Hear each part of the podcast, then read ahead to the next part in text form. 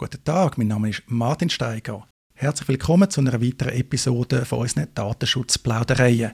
Ich plaudere mit dem Andreas Vogundt über Datenschutz. Wir diskutieren aktuelle Themen, diskutieren, zum Teil auch mit Gästen. Aber bevor wir ins Thema einsteigen, wieder mal der Hinweis, ja, das ist ein Podcast. Wenn ihr das noch nicht gemacht habt, könnt ihr uns doch abonnieren. Ihr könnt das in der Podcast-App von eurer Wahl machen, aber auf einer Plattform wie Spotify. Genauso könnt ihr uns positiv bewerten, zum Beispiel bei Apple Podcasts. Das motiviert uns. Nehmt euch bitte kurz Zeit, dann können wir den Podcast hoffentlich noch sehr lang ausstrahlen. Andreas, über was reden wir heute?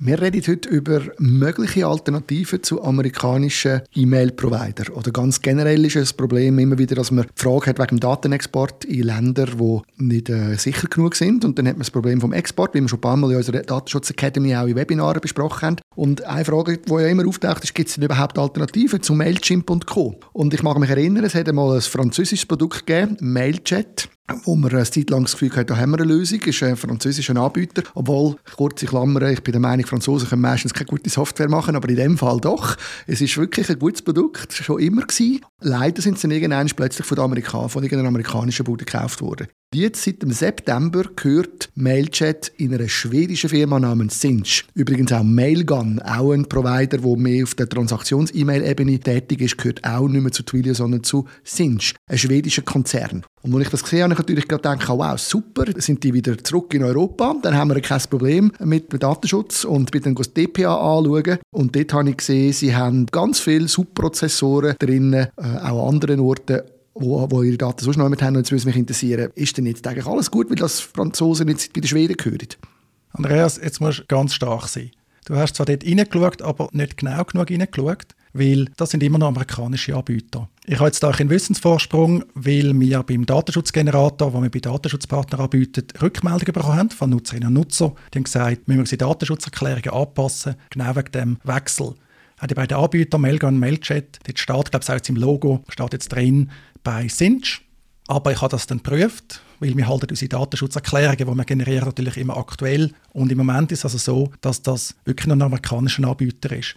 Und nur weil der Anbieter jetzt einem schwedischen Unternehmen gehört, ändert das grundsätzlich nichts. Gehört einfach denen, aber der Anbieter ist nicht in Schweden, sondern weiterhin in den USA. Und wir haben also die ganze bekannte Problematik mit dem Datenexport in die USA, die haben wir so leider nicht können lösen das ist wirklich eine harte Botschaft, Martin, und, und äh, natürlich brutal. Und einmal mehr, aber wieder zeigt es doch einfach, dass wir in dieser ganzen Datenschutzfrage und in der Datenexportfrage ein bisschen neben der Realität leben. Oder? Also wir haben zwar die Anforderungen, dass wir eigentlich möchte man das auf das verzichten, aber faktisch kann man ja nicht. Oder? Es gibt ja auch die Alternative, habe ich auch schon überlegt, dass man selber etwas macht. Aber du brauchst schon irgendwo einen Transaktionsserver, also mindestens einen, E-Mail-Verteilanbieter brauchst du, kannst nicht einen eigenen Mail-Server hosten. Und selbst dort ist er dann nachher nicht unbedingt sicherer. Wie schaffe ich das, den sicher zu halten? Es ist so schwierig. Was macht man in so einem Fall? Du könntest einen eigenen Mail-Server hosten, aber ja, dann wird deine Mail in vielen Fällen nicht ankommen, weil sie von den grossen Player nicht akzeptiert wird. Das ist also tatsächlich nicht empfehlenswert. Und was da besonders speziell ist, ist natürlich, dass immer wieder europäische Anbieter gerade im E-Mail-Bereich aufgekauft werden von Amerikanern. Und die amerikanischen Anbieter, die zeigen dann normalerweise keinerlei Sensibilität für unsere europäischen Anliegen sondern es wird mitteilt, ja, neue Anbieter, sie weisen darauf hin, Standarddatenschutzklauseln und so weiter und so fort. Aber es ist dann wie ein bisschen unbefriedigend. Jetzt klar, was macht man? Man muss den Datenexport absichern.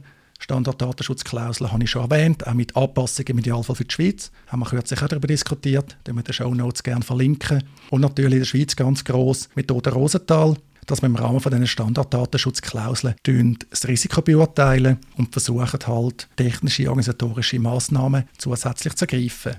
Immerhin bei diesen E-Mail-Diensten ist es nicht ganz so anspruchsvoll von der Art und Weise von E-Mail, die man da damit typischerweise verschicken.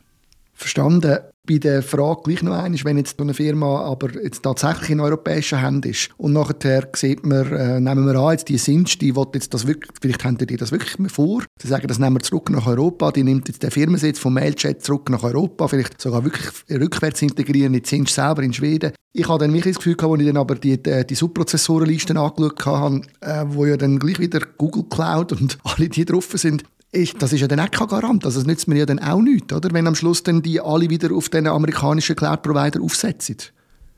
wenn der Anbieter in Europa ist, also im europäischen Wirtschaftsraum und damit im Anwendungsbereich von der Datenschutzgrundverordnung von der DSGVO, ist das ein gewisser Vorteil, weil der Anbieter muss DSGVO einhalten, auch beim Datenexport. Das hilft. Aber klar, man tut ja da typischerweise einen Auftragsverarbeitungsvertrag abschließen und ein wichtiger Bestandteil von so einem Vertrag ist, dass Pflichten, die der Anbieter damit eingeht, natürlich auch der Unterauftragnehmer überbunden werden. Und es ist ein Dirty Secret, dass halt die amerikanischen Anbieter fast überall direkt oder indirekt drin sind. Wenn man noch weitergeht, ist man schnell bei der Hardware, natürlich auch bei den Betriebssystemen, nicht nur bei den eigentlichen dann Software für die Anwendungen. Es nimmt halt einfach kein Ende, weil in Europa, da müssen wir ehrlich sein, sind wir an einem ganz, ganz kleinen Ort, was so Angebot betrifft. Wir sind weit davon, digital souverän zu sein.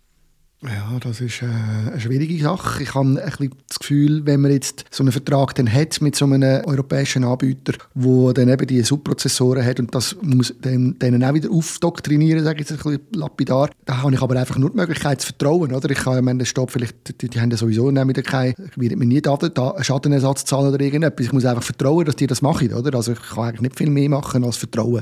Dann könnte ich auch gerade direkt einem Amerikaner vertrauen, oder? Es macht schon noch einen Unterschied, wenn du einen europäischen Anbieter hast und der jetzt zum Beispiel DSGVO verletzt beim Datenexport, kannst du immerhin die Hoffnung haben, dass es eine schlagkräftige Datenschutzaufsichtsbehörde gibt. Wenn es nicht gerade in Irland ist, kann das durchaus der Fall sein. Spanien, Frankreich, Deutschland, dort schlagen die Behörden gerne mal zu. Häufig schiessen sie auch über das Ziel raus.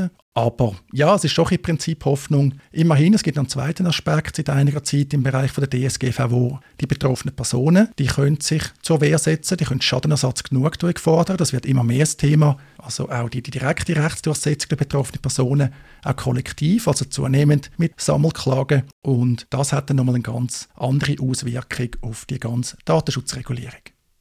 Also da kann man also schon zusammenfassend sagen, wenn es ein europäischer Anbieter ist, ist man in einer bisschen in einer besseren Position, aber wir müssen damit leben, dass die amerikanischen grossen Cloud-Anbieter eigentlich fast immer im Spiel sind am Schluss. Ja, das ist so. Das sieht man überall. Es gibt ja Projekte für europäische Datensouveränität, zum Beispiel da die europäische Cloud, GaiaX. Aber auch dort sind jetzt eigentlich wieder die ganzen grossen internationalen Anbieter drin, weil es scheint einfach nicht anders zu gehen. Und was da häufig als Alternative präsentiert wird, sind meistens Ski-Alternativen. Ich habe es glaube schon mal gesagt, wir nutzen ja die ganzen Dienste mit US-Bezug nicht primär, weil wir USA-Fans sind. Das spielt gar keine Rolle, sondern weil das einfach häufig die besten Dienste sind. Und zwar nicht zwingend, weil sie günstiger sind. Die sind ja häufig gar nicht günstiger oder werden auch immer teurer, jetzt sowieso. Aber von der Funktionalität her, von der Integration her, die können das einfach viel, viel besser. Ja, das ist ein Thema, das wir vielleicht auch mal noch sonst vertiefen müssen. Das äh, fällt mir immer wieder auf, wenn man über die Cloud redet, auch in der Öffentlichkeit. Man redet immer von der Cloud, oder? Aber dass das eigentlich ein unglaubliches Set, eine Vielfalt von, von Diensten sind, die man kann brauchen kann. Und es nicht einfach nur irgendein Server ist, der neu steht. Das wird völlig vergessen. Und das ist genau der Unterschied. Die grossen amerikanischen Dienste die bieten einfach unglaublich viel Funktionalität an, wo jedem Entwickler und jeder Entwicklerin das Leben erleichtert. Das ist der Hauptgrund, warum die so erfolgreich sind. Dazu kommt noch, dass natürlich nicht primär um Speicher geht. Stupid Storage sagt man auch, das braucht immer Speicher, aber das ist nur ein ganz, ganz kleiner Teil. Sobald man halt einfach über Speicher rausgeht, wo man tendenziell auch End-to-End-Verschlüsselung verwenden kann, Beispiel Backup-Dienst, das ist letztlich Stupid Storage, kann man End-to-End-Verschlüsselung mit eigenen Schlüssel verwenden, das funktioniert. Aber sehr schnell, wenn man darüber rauskommt, geht das einfach nicht mehr. Und sonst gibt es da viel Unverständnis. Allein schon die Natur von Daten. Daten sind Informationen, die haben eigentlich keinen Standort. Sobald also Daten nutzt, sind die ubiquitär, sind weltweit grundsätzlich zugänglich. Dort scheitert auch das Konzept von Landesgrenzen, scheitert auch das Konzept letztlich vom Datenexport. Daten sind einfach immer und überall vorhanden. Das lässt sich gar nicht vermeiden. Man kann da versuchen, künstliche und vertragliche Grenzen einzuziehen aber man kollidiert halt immer mit der Realität, dass, ja, Information wants to be free, hat man in einem anderen Zusammenhang mal gesagt, und das beißt einem halt da am Laufmeter.